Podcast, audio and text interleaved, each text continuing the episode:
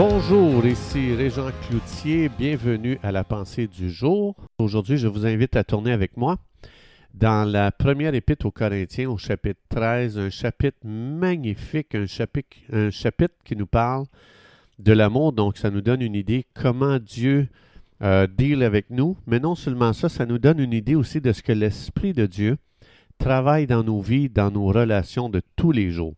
Alors, ça dit ici dans 1 Corinthiens 13, 5, L'amour ne cherche point son intérêt. L'amour ne cherche point son intérêt. C'est magnifique lorsqu'on pense euh, qu'est-ce que Dieu a voulu dans le contexte d'un mariage, comment est-ce qu'on doit laisser l'amour de Dieu nous dominer, parce que l'amour naturel, donc parce qu'on peut arriver à aimer sans l'amour de Dieu à l'intérieur de nous, c'est un amour naturel, mais cet amour-là sera toujours superficiel et incomplet.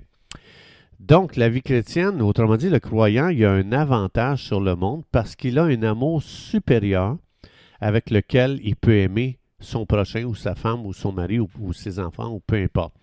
Donc, oui, on peut utiliser l'amour naturel, euh, donner de l'affection à l'autre, etc. Mais si on ajoute l'amour surnaturel de Dieu sur notre relation qu'on a déjà naturellement, c'est vraiment magnifique les résultats qui vont se produire. On a reçu justement un, orateur il n'y a pas tellement longtemps euh, qui s'appelle Larry Russell. Il a écrit un excellent livre dont je vous recommande, c'est Avant que l'amour ne meure.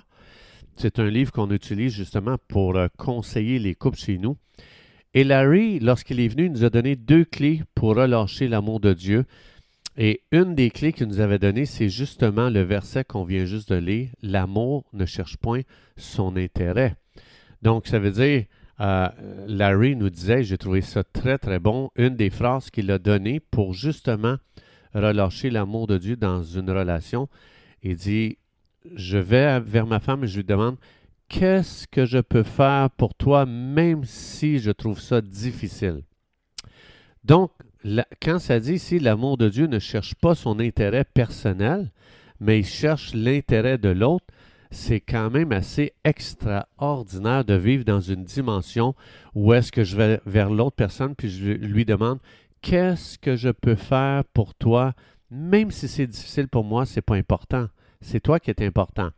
Donc, cesser de penser à soi pour donner le meilleur à l'autre. C'est sûr que ça, c'est gagnant. Donc, qu'est-ce que l'autre aime?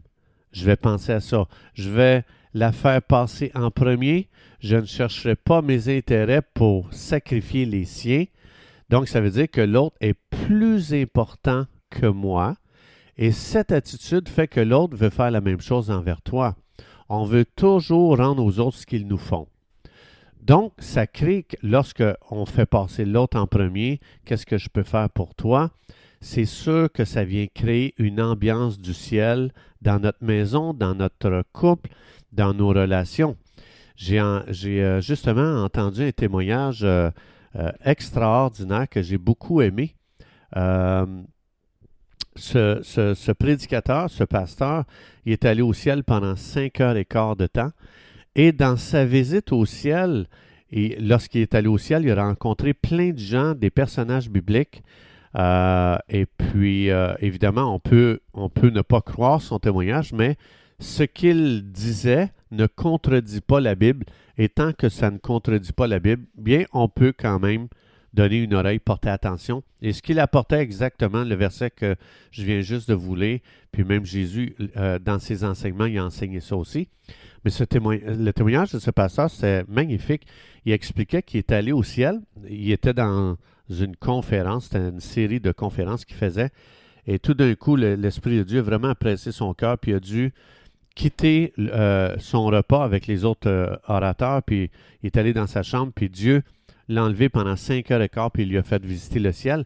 Et il dit, lorsqu'il est allé au ciel, ce qui l'a bouleversé, c'est que tous ceux qu'il rencontrait, il dit qu'il a rencontré Abraham, la première chose qu'Abraham lui dit, euh, il lui a dit, qu'est-ce que je peux faire pour toi? Il a rencontré David, David lui dit, qu'est-ce que je peux faire pour toi? Et ça l'a tellement frappé que euh, le pasteur, l'orateur, il demande, il dit, pourquoi est-ce que vous me demandez toujours à chaque fois que vous me voyez, qu'est-ce que je peux faire pour toi? Et euh, un des personnages au ciel, il a répondu, il a dit, ici, on trouve toute notre joie à servir l'autre en premier. Donc, ça l'a tellement frappé. Pourquoi? Parce que sur Terre, chacun cherche ses propres intérêts. On pense tellement à nous en premier que lorsqu'on tombe dans une autre dimension, le ciel, c'est frappant de voir que personne ne pense à elle-même. Les gens pensent toujours aux autres, sont toujours en train de servir les autres. Ils ne se servent pas eux-mêmes. Donc, et non seulement ils font ça, mais ils disent qu'ils ont beaucoup de plaisir, ils ont beaucoup de joie à toujours penser à l'autre en premier. Donc, on revient sur Terre après ce témoignage. Aussitôt qu'on cherche à se mettre en premier, on peut être sûr qu'on est en train de créer un enfer sur Terre. Est-ce qu'on peut s'imaginer chaque fois que je pense à moi d'abord, comment est-ce que je suis en train de détruire une relation quelconque avec ma femme, avec mon mari, mes enfants, avec euh, mes amis. Donc, ce n'est pas surprenant que c'est difficile de vivre ici-bas sur Terre. Parce que l'attitude des humains, on, la connaît très bien. Moi, je suis dans le même bateau. C'est moi d'abord, moi en premier. S'il me reste quelque chose, euh, si je me suis servi d'abord puis que j'ai du surplus, là, je penserai à toi. Là, je penserai aux autres. Combien de fois on donne ce qu'on ne se sert plus? Mais combien de fois on donne ce qu'on a besoin nous-mêmes? Donc au ciel, c'est justement le contraire de ce qu'on fait ici sur Terre. C'est pour ça que c'est tellement fort ce, style de vie que euh, Jésus, lorsqu'il était sur Terre et que c'était le, temps de l'offrande, Jésus s'est assis à côté du panier d'offrande. Et lorsque Jésus a vu la veuve qui a donné ses deux sous, que ça dit, Jésus a été fort étonné. Cette femme a bouleversé Jésus parce que cette femme se comportait contraire à l'attitude des humains. Donc, ça veut dire que Dieu avait fait tout un travail dans cette femme-là. Jésus dit, cette femme a donné de son nécessaire. Elle a pensé à faire du bien aux autres en premier. Donc, ça veut dire que cette femme-là, le ciel vivait dans son cœur. Et Jésus n'a pas dit, euh, il nous a pas dit toutes les dispositions de son cœur, mais euh, Jésus a dit, cette femme a donné de son nécessaire. Jésus a été fort étonné parce que ça, ce n'est pas une attitude naturelle. Mais il n'a pas été étonné de toutes les autres qui donnaient de leur, de leur superflu. Jésus explique qu'on est, quand on voit les gens donner beaucoup, euh, Jésus dit, mais eux, ils ont donné de leur superflu, ils n'en avaient même pas besoin. Mais cette femme a donné ce qu'elle avait besoin. Et ça, c'est frappant, cette attitude-là. C'est fou l'atmosphère du ciel qu'on peut créer juste en vivant avec ce seul verset ici qu'on vient juste de voir aujourd'hui. Jésus dit ça, c'est un fruit de l'amour un des fruits de l'amour, tu cherches jamais à te mettre en premier, tu penses jamais à toi en premier, tu penses toujours à l'autre en premier, tu mets toujours l'autre en premier. C'est fou combien de, souffrances on amène sur terre juste en vivant contraire à ce tout petit principe que Dieu nous parle ici. On voit que la Bible, c'est un livre qui, nous a été euh, soufflé du ciel parce qu'on pense tellement pas comme ça, les humains. Et ce qui est magnifique, c'est l'Esprit de Dieu ne veut pas qu'on se condamne, qu'on se disqualifie, mais l'Esprit de Dieu veut nous aider. Il sait qu'on lutte avec ça parce qu'on a grandi dans ça, et puis il sait comment on est pris avec ça. Et l'Esprit de Dieu, dans Romains 5.5, il dit, laisse-moi déverser l'amour de Dieu dans ton cœur. Et pourquoi il fait ça? C'est parce qu'il veut nous aider à changer cette attitude qui détruit tellement de relations. Le Saint-Esprit veut toujours nous donner le meilleur, c'est-à-dire l'Esprit de Dieu va toujours souffler à notre oreille, fais passer l'autre d'abord, pense à l'autre avant toi. Cette attitude va complètement changer l'atmosphère euh, au travail, dans nos relations, à la maison, dans le mariage, peu importe le contexte. On chaque fois qu'on fait passer l'autre en premier, on amène le ciel sur terre. Et ce qui est magnifique, c'est que Jésus dit, j'ai demandé au Saint-Esprit de ne pas rester au ciel, mais de descendre sur la terre, d'être avec vous. Et aujourd'hui, je peux demander au Saint-Esprit de m'aider à marcher aujourd'hui dans une nouvelle attitude.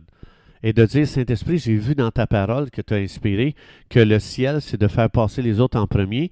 Donc, Esprit de Dieu, aujourd'hui, je viens à toi, j'ai besoin de ton aide. J'aimerais ça aujourd'hui commencer dans plein de petits gestes autour de moi, de juste dire qu'est-ce que je peux faire à cette personne pour la bénir, pour lui faire du bien, de penser à elle en premier. Pas quand tous moi, mes besoins sont rencontrés, quand j'en ai plein les poches et que je dis Ah, la personne est tellement dans le besoin que je vais prendre pas ce que j'ai, mais je vais prendre ce que j'ai pas besoin, je vais y donner. Donc, l'Esprit de Dieu, il veut tellement nous amener dans une vie pour euh, relâcher des choses aujourd'hui pour amener l'ambiance du ciel sur la terre. Jésus dit, quand tu pries, prie sur la terre comme au ciel. Et au ciel, les gens disent, qu'est-ce que je peux faire pour toi d'abord? Alors, chers amis, c'est tout le temps que nous avions. Je vous souhaite une belle journée. Que Dieu vous bénisse abondamment.